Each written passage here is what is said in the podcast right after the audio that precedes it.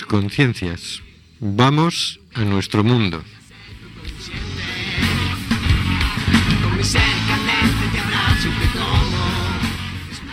Estamos en CUAC FM, en el programa Simplemente Gente, programa sobre la diversidad cultural en Coruña y sobre los derechos de las personas migrantes.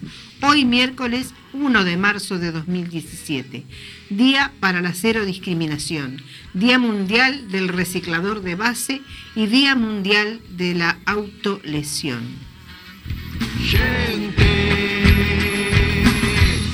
Y es por eso que Recuerda, nos puedes enviar tus opiniones y comentarios en directo por WhatsApp y trataremos de mencionarlos en antena. Este es el número 644-737-303. Nos encanta saber que estás ahí.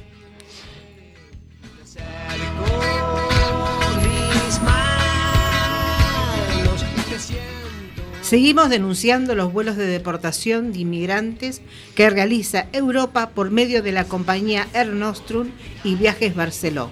No vueles nunca con Air Nostrum.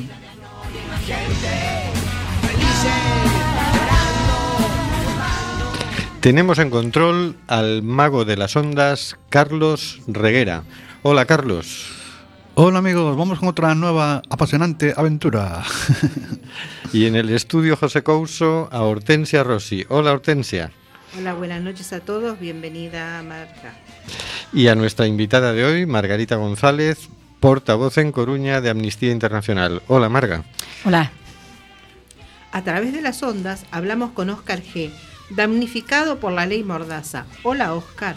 Hola, buenas noches, Hortensia y a Rubén, Carlos y a nuestra invitada de hoy.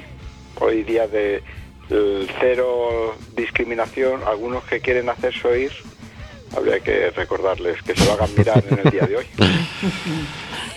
y también el señor García. Hola, señor García. Eh, buenas noches, amigas y amigos. ¿Se acabaron las tormentas coruñesas? No, esta noche tenemos otra. la llevó las olas. Tenemos otra, en un ratito nomás, ya empezando. Y a pesar de las olas de 12, 15, 16, no sé cuántos metros y todo el paseo marítimo inundado, pues eh, conduce el programa Rubén Sánchez, que hará lo posible para que fluya este amordazado programa número 145 amordazado porque aunque no lo quiera el Congreso de los Diputados, seguimos amenazados por la ley Mordaza. Estamos en el programa Simplemente Gente en Cuac FM en el 103.4 y nos puedes encontrar en Facebook en Simplemente Gente en Cuac FM. Puedes oírnos también con la aplicación de Quack desde tu móvil o tablet y también nos puedes enviar tu mensaje de WhatsApp en directo al número 644-737-303. Envíanos tu mensaje, nos gusta saber que estás ahí.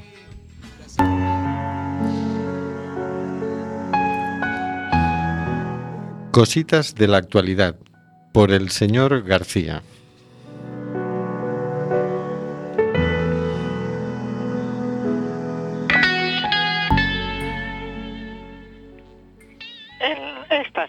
Traemos una noticia publicada en presenza.com escrita por Lía Méndez que nos dice, milagro, mujer tenías que ser, noble, fuerte, desafiante y digna. La violación de los derechos humanos en Argentina tiene rostro de mujer. Es el rostro de Milagro Sala es ese rostro que representa siglos de injusticia acumulada, la injusticia de la marginalidad, la pobreza, el despojo, la humillación padecida, aunque no asumida. Por eso Milagro se plantó ante esta herencia obligada que parecía no tener fin, que parecía no tener salida. Esa herencia de injusticia naturalizada que nada más podía esperar más que la limosna que cada gobierno se encargaba de renovar cada cuatro años. Y tuvo la capacidad, el coraje y la desobediencia frente a un futuro que viene determinado desde siempre para esa franja de la sociedad, la que justifica y da sustento a la repetida afirmación de que siempre hubo y habrá pobres. Y Milagro sabe que, que siempre hubo pobres, como sabe que siempre hubo canallas, perversos, apropiadores, injustos, antidemocráticos, en suma, violentos. Y decidió enfrentarlos para darle un giro a la dirección de esa historia. Solo, solo necesitaba tener la posibilidad de mostrar con experiencia concreta que el problema de siglos es la negación sostenida por parte de los gobernantes del acceso a los derechos en condiciones de igualdad. Y es que el solo imperio de igualdad ante la ley no aseguraba la compensación de esos siglos de postergación. Era necesario poner las condiciones, igualar en oportunidades a los marginados de siglos, igualarlos en oportunidades con aquellos que siempre tuvieron la oportunidad. Y fue esa posibilidad de poner un piso de igualdad lo que habilitaron los gobiernos de Néstor y Cristina Milagro y a su organización, la Tupac Amaru. El gobernador jujeño Gerardo Morales, en su intento destructivo, estaba engrandeciendo la figura de Milagro, de Milagro y confirmando la fortaleza y el sentido de una lucha social que ya es ejemplo en el mundo entero. Una lucha con construcción, una lucha con las armas del trabajo, la inclusión y la dignidad. Los gusanos están saliendo de la manzana, pero no, no nacieron ahora. Siempre estuvieron ahí. Han operado en la política local y nacional con la misma perversión, con la misma brutalidad.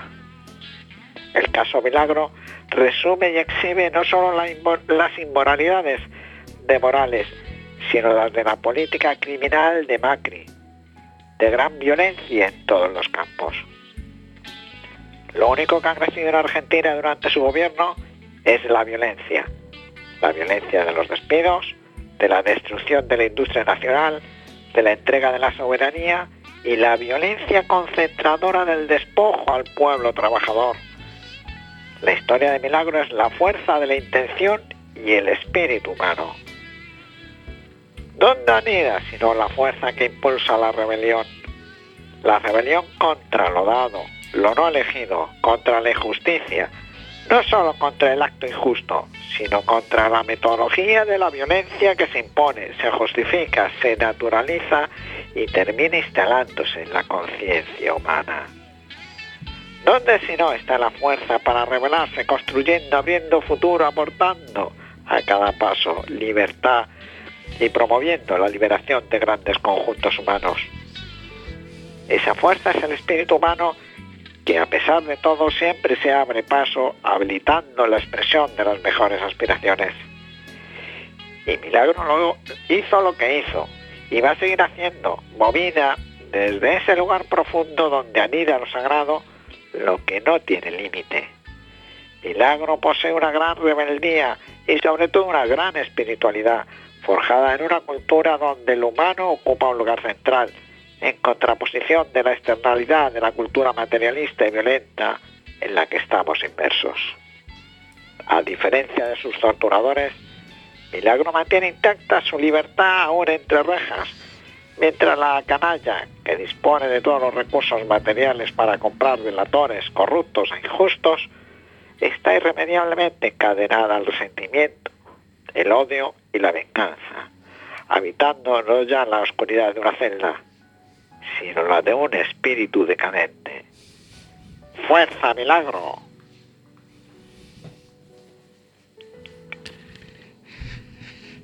Milagro Sala es la, la líder de la Tupac Amaru y el Tupac Amaru es un movimiento que en San Salvador de Jujuy, en Argentina, eh, se pusieron en marcha inicialmente en el barrio, empezaron a poner los vecinos a construirse las viviendas, se hicieron un hospital, se hicieron una escuela.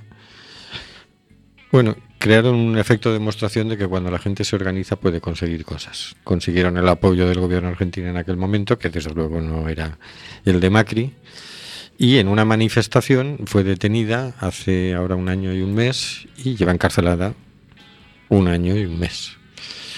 Y hay un movimiento...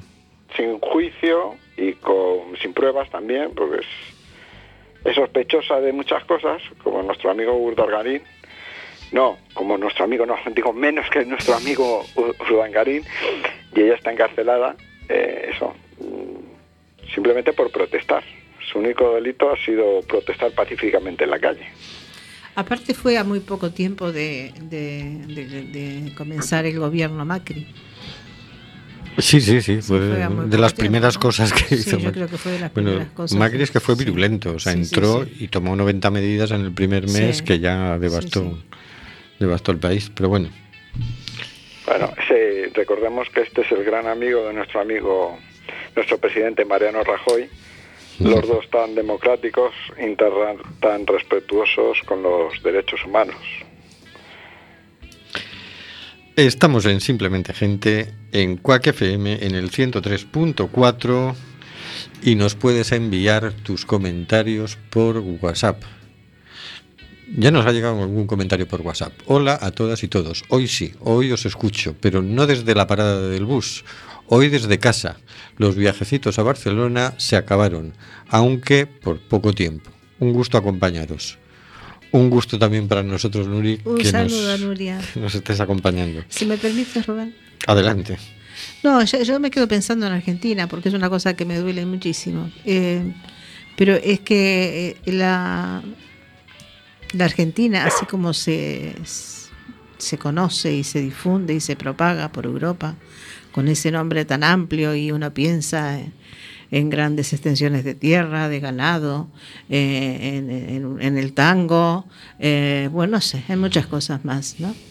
Pero es que la Argentina tiene desde hace muchísimos, muchísimos eh, años totalmente sumergida todo lo que es este la gente indios y descendientes de indios, totalmente desprotegidos, sumergidos, viviendo en las provincias y sin nada, como cuando, como cuando Milagro logró recuperar este ese barrio, pero de esos hay miles. Yo puedo asegurar que hay miles y también eh, que a raíz de la obra que hizo Milagros ahí, luego eso fue como un ejemplo y se empezó a realizar en otros sitios. Este, pero digo, a ver, eh, yo tuve oportunidad en Argentina de escuchar cosas muy feas a los mismos argentinos de piel blanquita. Sí. Eh, cosas muy feas, Argentina. pero muy, muy, muy feas. ¿eh? Eh, bueno, los bolitas son los bolivianos y, y los nativos son los cabecita negra porque tienen el cabello muy, muy, muy negro este y la piel, este bueno, como milagros, así, Morenitos. eh, de piel oscura. Digo, es un tema que bueno, que eso no, no, no se difunde, no se sabe, y, y bueno, lamentablemente Milagro ahora lo, lo saca, ¿no? Por la situación que está viviendo, esto sale a la luz y se difunde mucho más. Por un hecho lamentable que, que tenga que estar este, encarcelada, pero es que más o menos es así la historia. Es fea, ¿eh? Es fea, sí. A mí, que, que, a ver, que para mí Argentina y Uruguay no tienen las divisiones que todos tratan de, de ponernos y eso, pero es que duele. En mi caso particularmente, Ajá. que desciendo de indios, duele. Duele. Claro. Pues nada, Vamos a escuchar Volver a empezar de Milómanos.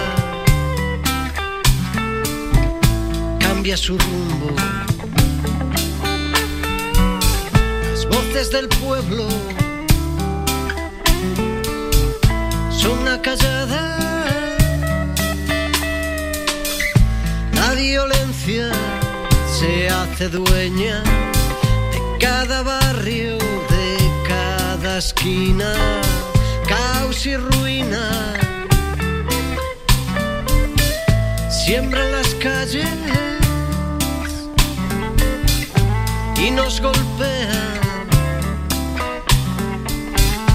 donde más duele. Nuestras ideas, nuestras palabras y amordazan la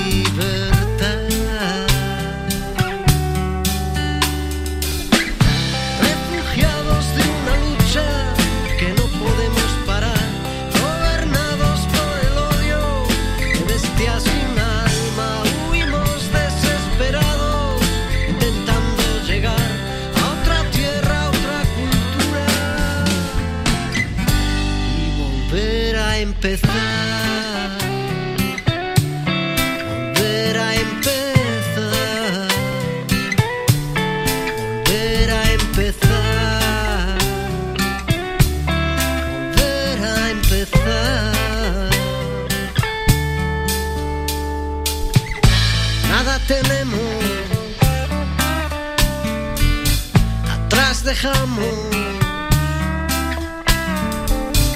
Sangre, miseria.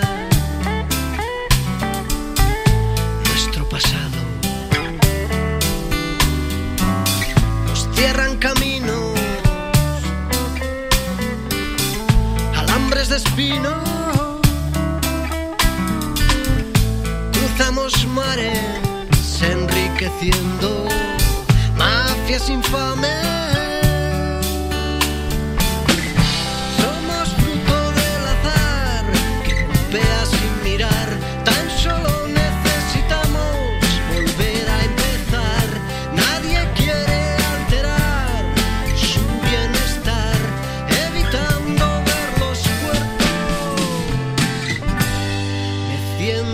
En el mar.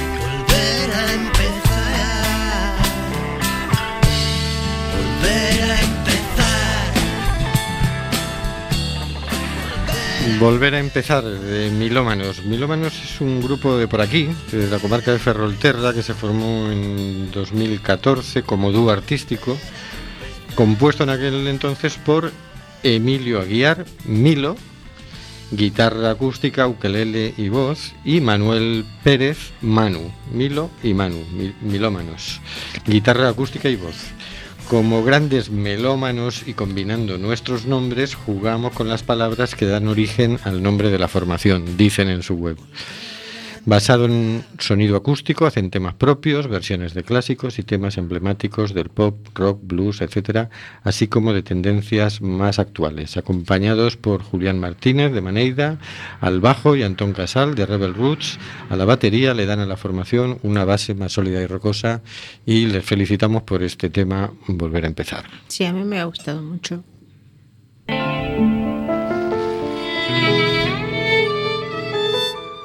En Mar Abierto, por Hortensia Rossi.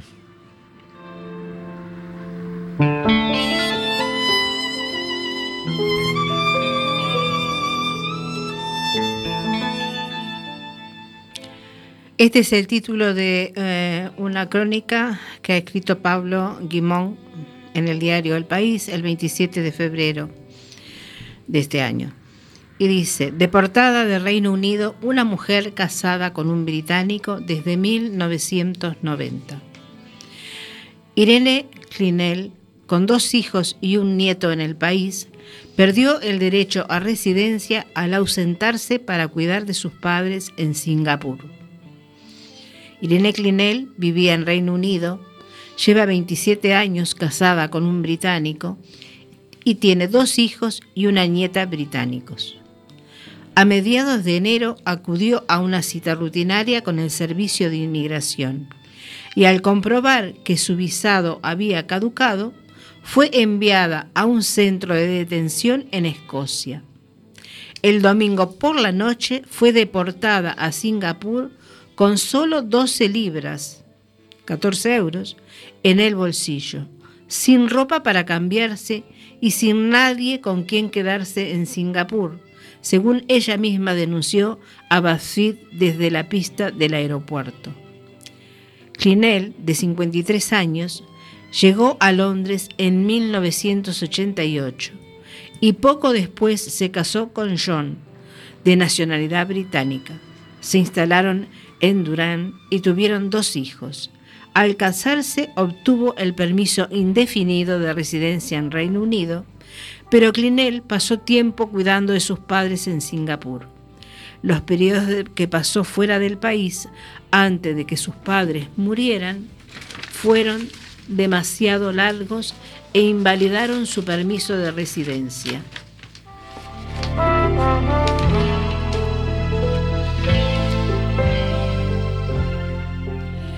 Sus diversos, sus diversos intentos de solicitarlo de nuevo, siempre según la versión de la familia, fracasaron. El Ministerio del Interior no comenta casos individuales. Su marido está gravemente enfermo e Irene es su única cuidadora. Sin ella para encargarse de él, nos preocupa su estado y nos parece muy injusto romper una familia después de 30 años de felicidad.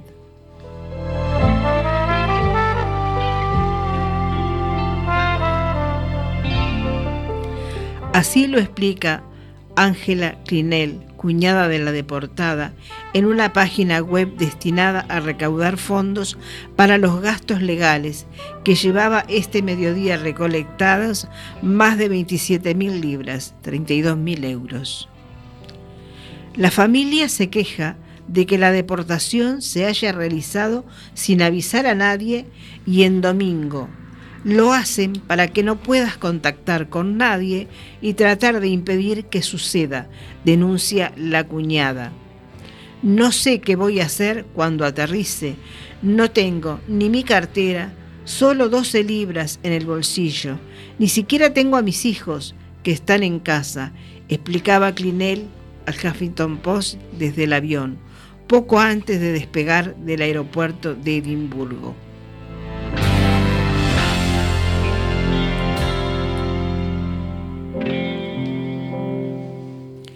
Ignoraba que después de conocerse la noticia de su deportación, según The Guardian, un ciudadano de Singapur contactó con la familia y ofreció a Clinell un lugar donde quedarse dos semanas. Para obtener un visado matrimonial en Reino Unido, el cónyuge británico debe demostrar ingresos superiores a 18.600 libras, 21.800 euros al año y el solicitante debe probar largos periodos de residencia ininterrumpida en el país. El Tribunal Supremo acaba de fallar a favor de la regulación aprobada por Theresa May cuando portaba la cartera de Interior en el gobierno de David Cameron. Así estamos en Inglaterra. Madre mía un muro, le falta un muro. Esto que hemos leído lo hemos acompañado con música de fondo, eh, Nostalgia de Dojen Sigmund, Dimitri Artemengo y Peter Dragota. Y muchas gracias. Yo que me creía que era Coruña el único sitio donde la policía de extranjería le placía Es que- romper es que familias. estaba pensando en eso mismo. Eh, qué barbaridad. Qué barbaridad. Es una atrocidad. Dices, ¿a quién está protegiendo la policía de inmigración?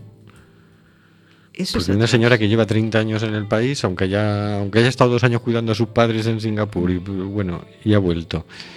¿Qué, qué gana nadie 30 con años, hacer ha hecho este? su familia allí. Que, que no, no, no, no, no tiene por Tiene dónde. nietos allí. Ya. Bueno, ellos no necesitan muro, porque como... Tienen un muro de agua, ¿no? Claro, rodeaditos de agua no necesitan mucho.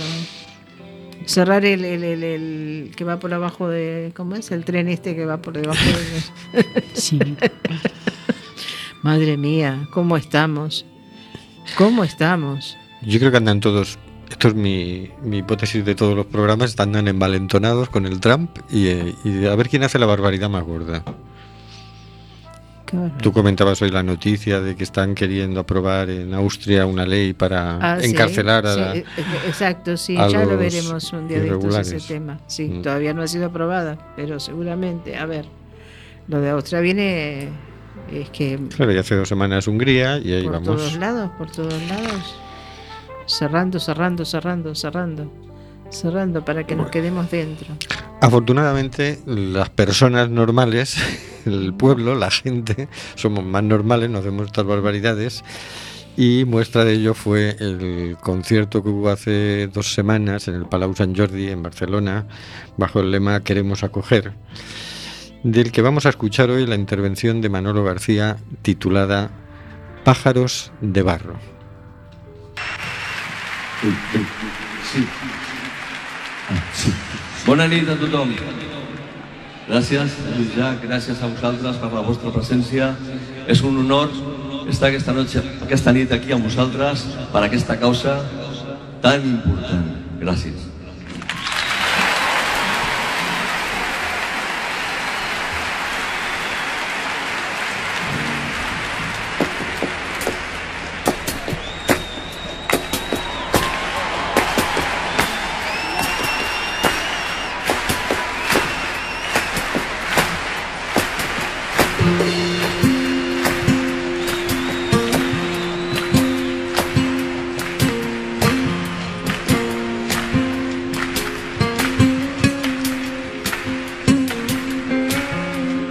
Si el tiempo me arrastra a playas desiertas. Hoy cierro yo el libro, ay de las horas muertas. Hago pájaros de barro,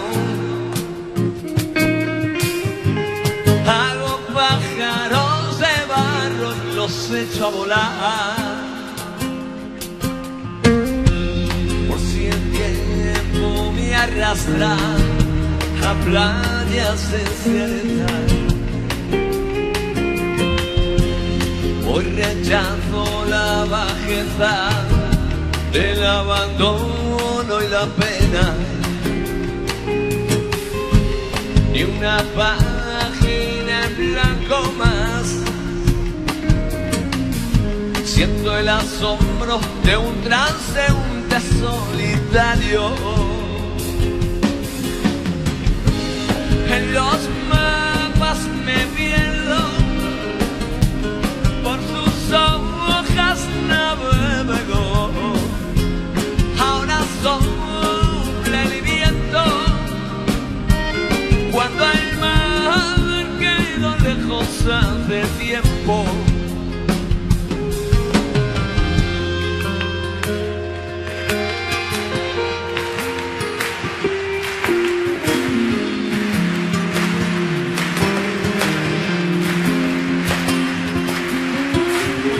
Ay, ya no subo la cuesta que me lleva a tu casa.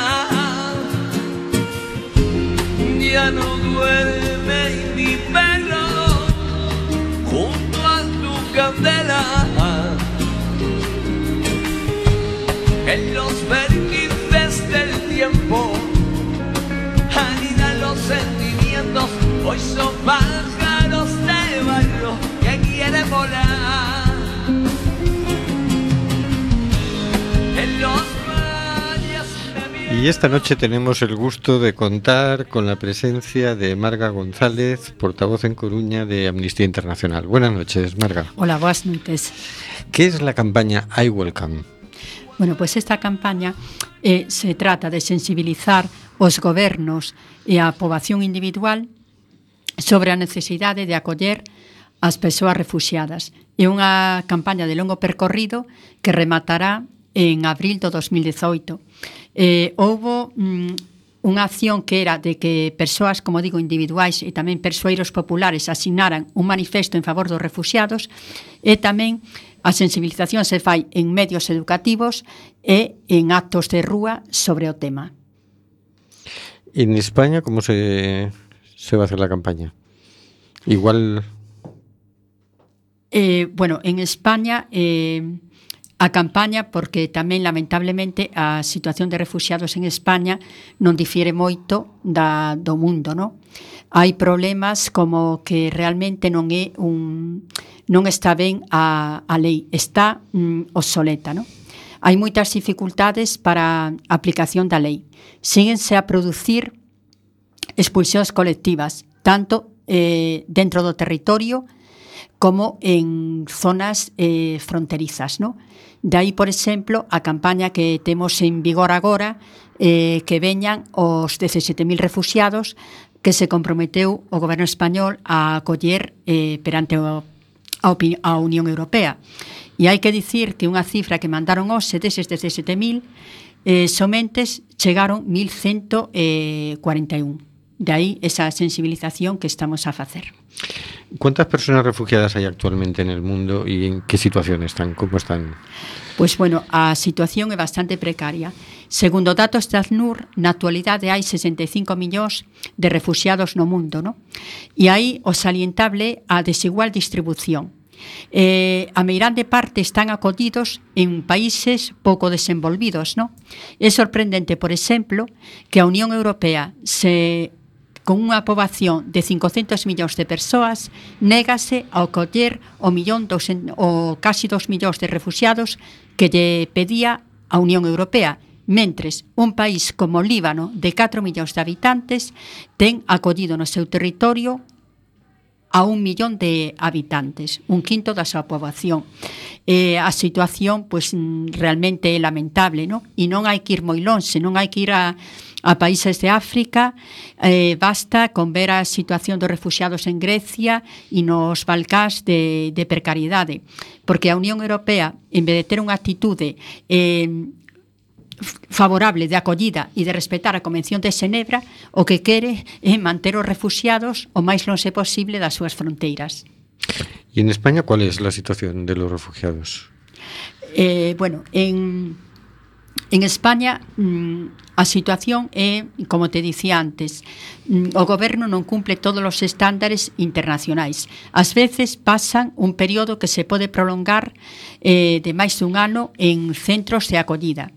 E despois tamén unha situación preocupante que moitos deles, ao cabo de seis meses, poden quedar na rúa en situación de total indixencia porque, como se tarda tanto en tramitarlle os, os papéis non teñen dereito a axudas legais, non? E logo, bueno, pois nin que decir teñen os varios informes que fixo Amnistía Internacional sobre a situación de Ceuta e Melilla, non? que aunque mellorou un pouco, pois siga a ser, eh, están superpoblados e, sobre todo, os colectivos máis vulnerables son ser as mulleres, non? Uh -huh. Hoy comentaba el ministro de, de Interior que lo que ha pasado en Ceuta y Melilla, que en, en lo que va de año han entrado casi 2.000 personas, ha sido debido a una maniobra de Marruecos por motivos comerciales. Para poder pre- meter presión, han dicho, es que si no nos dais lo que queremos, hacemos la vista gorda aquí y vais a ver lo, lo que os entra. Aflojamos con el flujo migratorio. Entonces pasaban por delante de la comisaría de Marruecos y los gendarmes se quedaban allí. Así que por ahí han entrado. Pero es la política de externalizar fronteras tiene estas, estos inconvenientes. ¿Qué- ¿Vosotros qué actitud percibís en la gente respecto al tema de conceder asilo? Bueno, aí mm, realmente mm, sobre asilo hai unha atitude bastante favorable. Eh, hai uns meses saiu publicada unha enquisa que fixera Amnistía e nos sorprendera, a verdade, moi gratamente que o 85% da poboación era favorable a acoller as persoas refugiadas. Entonces eu creo que, insisto, aí hai que diferenciar de persoas refugiadas do trato que reciben as persoas estranxeiras que están a vivir en España, que aí hai varios temas eh, que habería que dicir, por exemplo, que está documentado que no ano 2015 houve máis de mm, mil delitos por temas raciais, no? pero, insisto, cinguíndonos o asilo, Está claro que na poboación hai unha actitude favorable, non? A todo o mundo de impactan as imaxes que se ven nos telexornais, pero falta eh, que se materialice eh, por parte dos por parte dos gobernos. Los gobiernos, porque efectivamente hay una actitud muy favorable de la gente, pero los gobiernos no están acogiendo a gente. ¿Qué le pedís al, al, al gobierno? Bueno, aos gobernos eh, temos unhas peticións así moi concretas. Por exemplo, xa o primeiro, o primeiro, o que che dicía antes, eh, que respete o principio de non refulmán, de non devolver as persoas a terceiros países onde pode perigar a súa vida. Despois outra cousiña importante que lle pedimos é o respetar de toda persoa que estea legalmente no Estado a circular libremente. Iso é outra cosa moi importante. E, por suposto, tamén o que che dicía antes, no?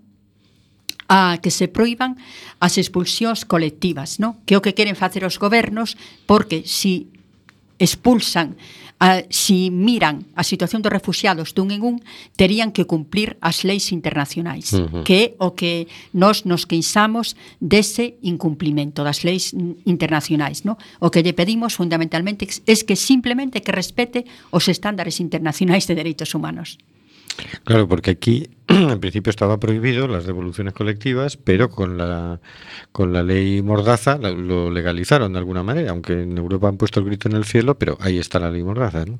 Efectivamente, porque en materia de, de inmigración lle fan así moitos toques de atención a, a Europa. Europa ao goberno español, no? pero que, que aínda non se non se asustaron as leis. Recordo, por exemplo, sobre os refuxiados, no? cando a lei de sanidade que restringía o dereito á saúde aos refuxiados, eh, tamén lle deron un toque desde a Unión Europea, pero lamentablemente aínda o goberno español non adaptou a legislación para tratar de solventar eses problemas. Muy bien, y dentro de esta campaña de Yo Acojo, mm, el sábado tenéis previsto movilizaciones en toda España, entiendo. Eh, sí, sí, hai movilizacións desde Asturias hasta Andalucía, E a mensaxe é moi sinxela, que queremos unhas cidades acolledoras cas persoas refugiadas.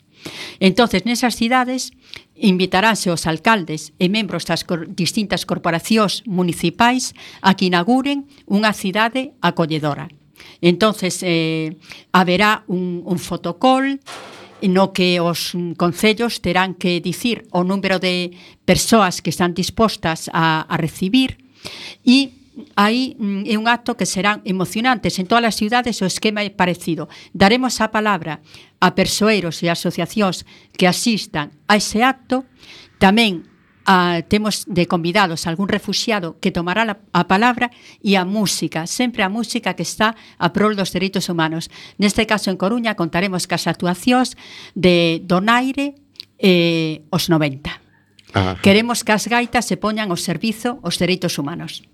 Está muy interesante ese dato, porque si, eh, si yo no entiendo mal, es cada ayuntamiento tiene que decir a cuántas personas se comprometería a acoger, ¿no? Efectivamente. Con lo cual nos podríamos encontrar con que sale una cifra muchísimo más alta que los 17.000. Eh, eu creo que si cumplen a, as previsións, sí. Porque logo tamén un pouco que ahora o que estamos notando a un problema común, no? que están tardando moito. No? De feito, a día de hoxe, eh, no Concello de Coruña aínda non nos deron as cifras das persoas que están eh, dispostas a, a acoller, no? Uh -huh. Pero can sensibilidade social que hai sobre o tema, pois pues, podería ser que sí, que saíra unha cifra eh, moitísimo máis alta, non? Pero bueno, codas cifras eh, sempre moi problemático no? en todos os ámbitos, no? privados, públicos, que as dean con claridade, pero os cidadáns eh, temos a obriga de reclamar, no? Porque aí é moi importante saber que depende de nós, os cidadás de base, o en, todo é unha cadea. Se os cidadás que vivimos na Coruña eh, presionamos o Concello, o Concello a súa vez presionará a Xunta, a Xunta o Goberno Central, etcétera, etcétera, etcétera.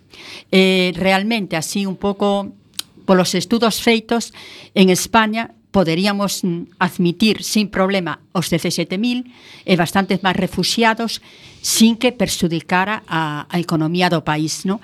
A situación económica está mala porque non se respetan os dereitos eh, económicos, sociais e, e mm. culturais, no? Dos residentes aquí, non pola chegada de, de inmigrantes e refugiados.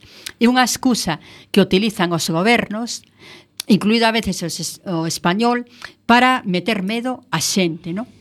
Pero que en realidade falsean, falsean a situación. Mucho. Yo recuerdo cuando la primera cifra que se habló en Europa para España eran 2.500, una cosa así, y salía el ministro eh, diciendo, Fernández Díaz, ¿no? diciendo que hay que tener en cuenta que aquí hay mucho paro, que, no, que también deberían tener en cuenta como factor para ver cómo nos repartimos a los refugiados, que en unos países hay más paro que en otros. Y claro, dos mil personas aquí en España era una cosa que uno se le caía la cara de vergüenza. Decir, oye, haz un poco de números que dos mil personas en un país de cuarenta y pico millones de personas, con, en la décima potencia del mundo, dices, pero ¿de qué me estás hablando? Pero no se te cae la cara de vergüenza. No, 17.000, que no deja de ser una cifra vergonzosa, pero dices, oye, si han entrado cerca de 2 millones de personas, a poco que repartamos.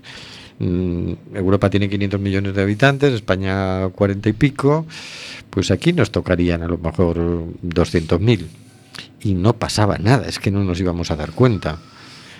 Bueno, Pois no, 17.000 e ni siquiera esos 17.000 no, se no. cumplen. Ai, además este dato tiño moi fresquito, repito, 1141 porque nos están mandando periódicamente actualización de datos e hoxe eh, chamoume a atención esa, esa cifra, no? pero puf, E non é só España. A min tamén o que mm, outro día púseme furiosa, por exemplo, sabendo que o goberno de Dinamarca quere que se revoque a Convención de Xenebra do ano 1951, cando antes os países nórdicos eran sinónimo de, de tolerancia, sí. respetabilidade, e a, pro, a propia Francia, no? precisamente este ano informe anual de Amnistía Internacional presentouse en París eh, justamente para unha chamada de atención a Francia, non? no país que ca Revolución Francesa empezou así, empezaron a tomar pulo os dereitos humanos, eleva desde 2015, desde setembro de 2015, dos tristes atentados de Do en estado de excepción. En estado de excepción, co que supón de de registros domiciliarios, eh, fixación da poboación, a, a cidades, o que dicíamos antes de, de que non, de non circulación mm, libre por o país e, e en fin, e feitos moi moi preocupantes, non? E logo, pois, pues, eh, eso, no? a amnistía de preocupa especialmente o auxe de, de gobernos populistas, non? E, e os muros, que xa non somente o muro de Trump na fronteira de eh, o muro de Trump con, con México o muro que, que quere México con Honduras e con Centroamérica é, é realmente tremendo. Estamos na, na crise máis perigosa para os dereitos humanos desde a primeira desde a Segunda Guerra Mundial sí. e, e preocupante como a década dos, dos 30, no? porque os gobernos agora antes estaban, polo menos por maquillarse, eh, a postura de nunca máis. Nunca máis os sucesos, os acontecimentos da Segunda Guerra Mundial, non? Pero agora están na política de demonizar o estranxeiro, que é o que nos ven a quitar o traballo. E ademais son terroristas que nos veñen quitar o traballo. Demonizan a toda a poboación. Cando eh, a mí me chamou moitísimo a atención mm, dunha cifra, no? E justamente falando de Francia, no?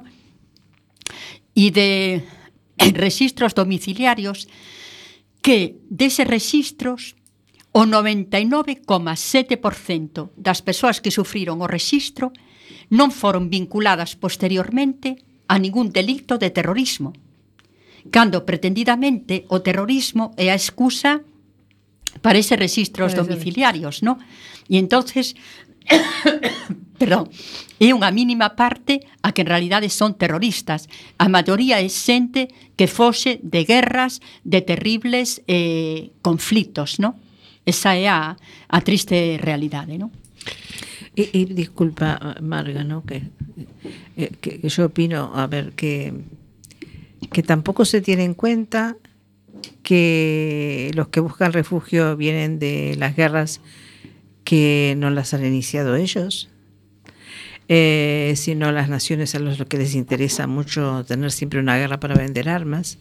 He escuchado una frase estos días que me ha erizado realmente, y es que mm, cuando éramos jóvenes, dijo alguien, cuando éramos jóvenes ganábamos todas las guerras y ahora no, entonces hay que empezar a ganar guerras, dijo alguien por ahí, por el norte. El que los anda me envalentonando a preocupa todos, ¿no? enormemente.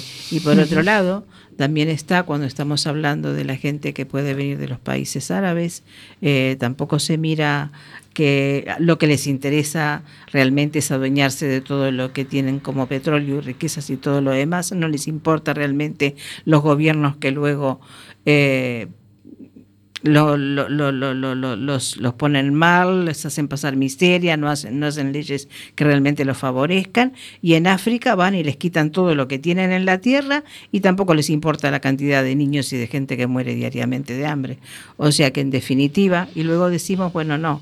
Europa y, de- y- y en este caso ahora también el Reino Unido y Estados Unidos, no. Y ahora tú me dices que Dinamarca tampoco, también Dinamarca está apretando para que sí sí para que se derogue a comisión bueno, de y así, luego y Austria y bueno y vamos y seguimos.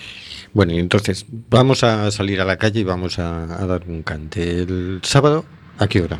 Pues mira o sábado eh, convido vos a todos a que esteades ás 12 horas eh, na Praza de María Pita, María Pita. para dicir con nós eu acollo queremos unha cidade acolledora para as persoas refugiadas, non? Está nas nosas mans que iso cambie, revertir esta situación. É cuestión de todas prender as nosas candeas de solidaridade para evitar a escuridade deste mundo tan complicado. Podemos encontrar máis información en amnesty.org eh, yo acojo, ¿no? Efectivamente, entra na página web de Amnistía Internacional porque, buf, información hai moitísima, ¿no? Agora, o que se trata é de que os cidadáns nos axuden, as, mm, as ONGs, a presionar aos gobernos para que cambie esta situación, para que se revirta. Pues e aí os medios de comunicación, as radios, tendes un papel e a prensa fundamental e vos agradecemos moito a vosa axuda, no? Na transmisión destas mensaxes tan solidarias. Faltaría más. Todos a María Pita a las 12 el sábado para que se entere el señor Mariano Rajoy de que queremos acoger. Claro, Coruña quiere acoger. Ahí estaremos, ahí estaremos. Eh, claro que sí. Yo acojo también. Vamos con la agenda de esta semana. Eh, bueno, tenemos lo del sábado, reiteramos, a las 12 en María Pita, yo acojo. Inauguramos una ciudad de acogida para las personas refugiadas. Y luego tenemos el martes 7, ¿Eh? e lelo tú que está...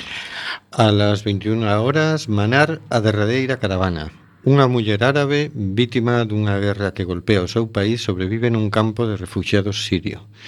Dende este espacio de dor e pobreza evoca o seu pasado, a súa xuventude, a felicidade perdida, a súa familia, os seus amores, os seus anhelos, as súas esperanzas, a danza, a música, a poesía. Unha habitante da dor. En el Fórum Metropolitano, calle Río Monelos 1, el martes 7 a las 9 de la noche. Y el martes 14 a las 19 y 30 en el Ágora, Agra Dorsan, dentro de las actividades organizadas por Stop Accidentes en el marco de la Semana Mundial del Glaucoma, se organiza una charla sobre la convivencia entre los peatones y los ciclistas en la ciudad.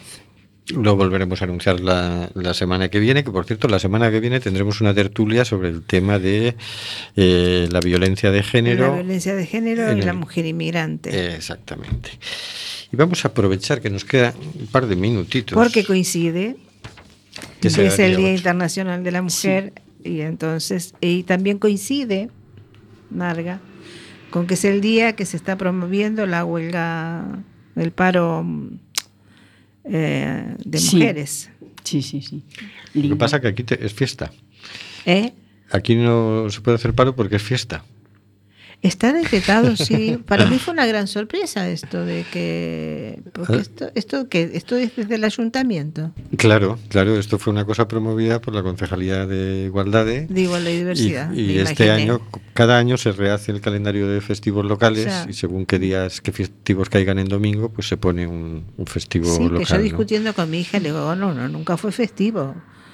Y me dice, ¿cómo no? Si yo me acuerdo que era chiquita y me llevabas a la marcha de las mujeres, le digo, ah, pero eso era porque yo, yo era mi propia. Entonces iba a la marcha de las mujeres.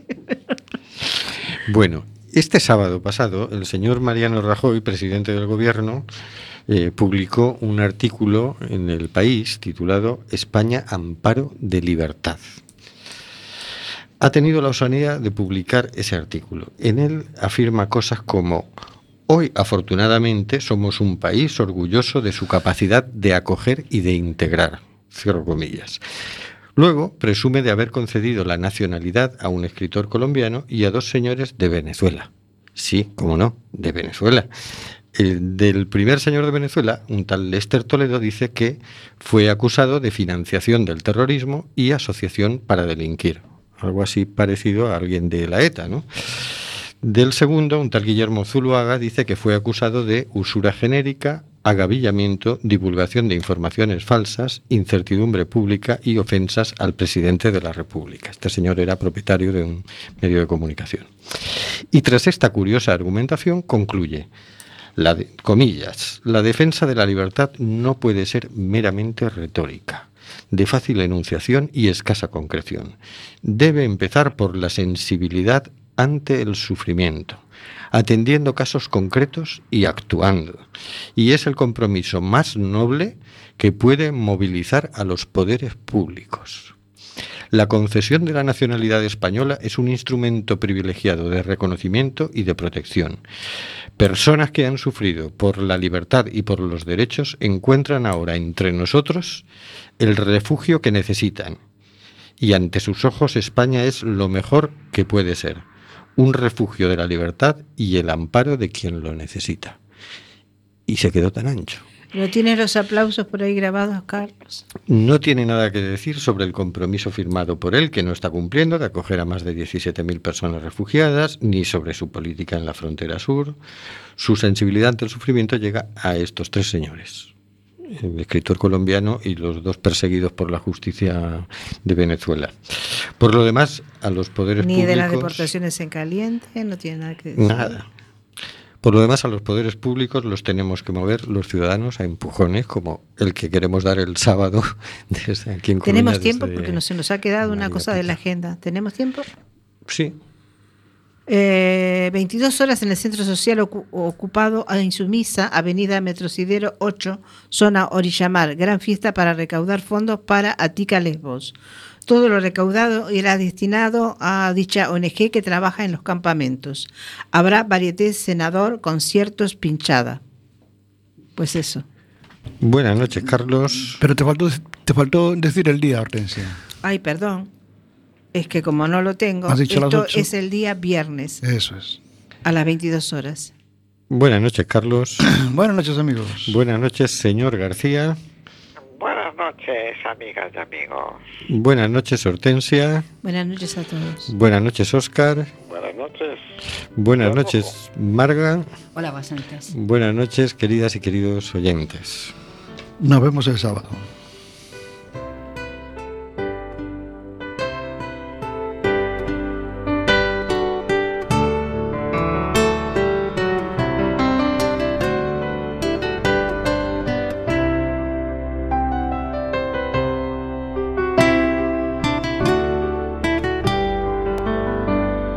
Amazonas nos llega el suspiro que alimenta al hijo que vive en Chalpín.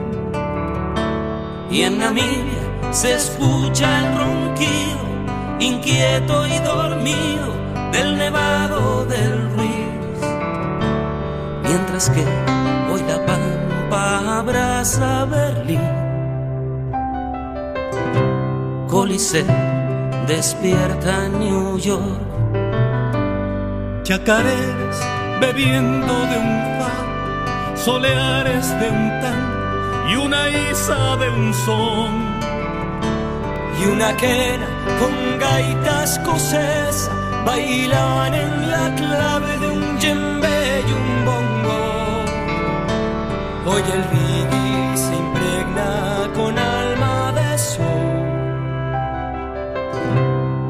entonando una misma canción. Quizás barriendo fronteras, se hermanen las tierras bajo un mismo sol.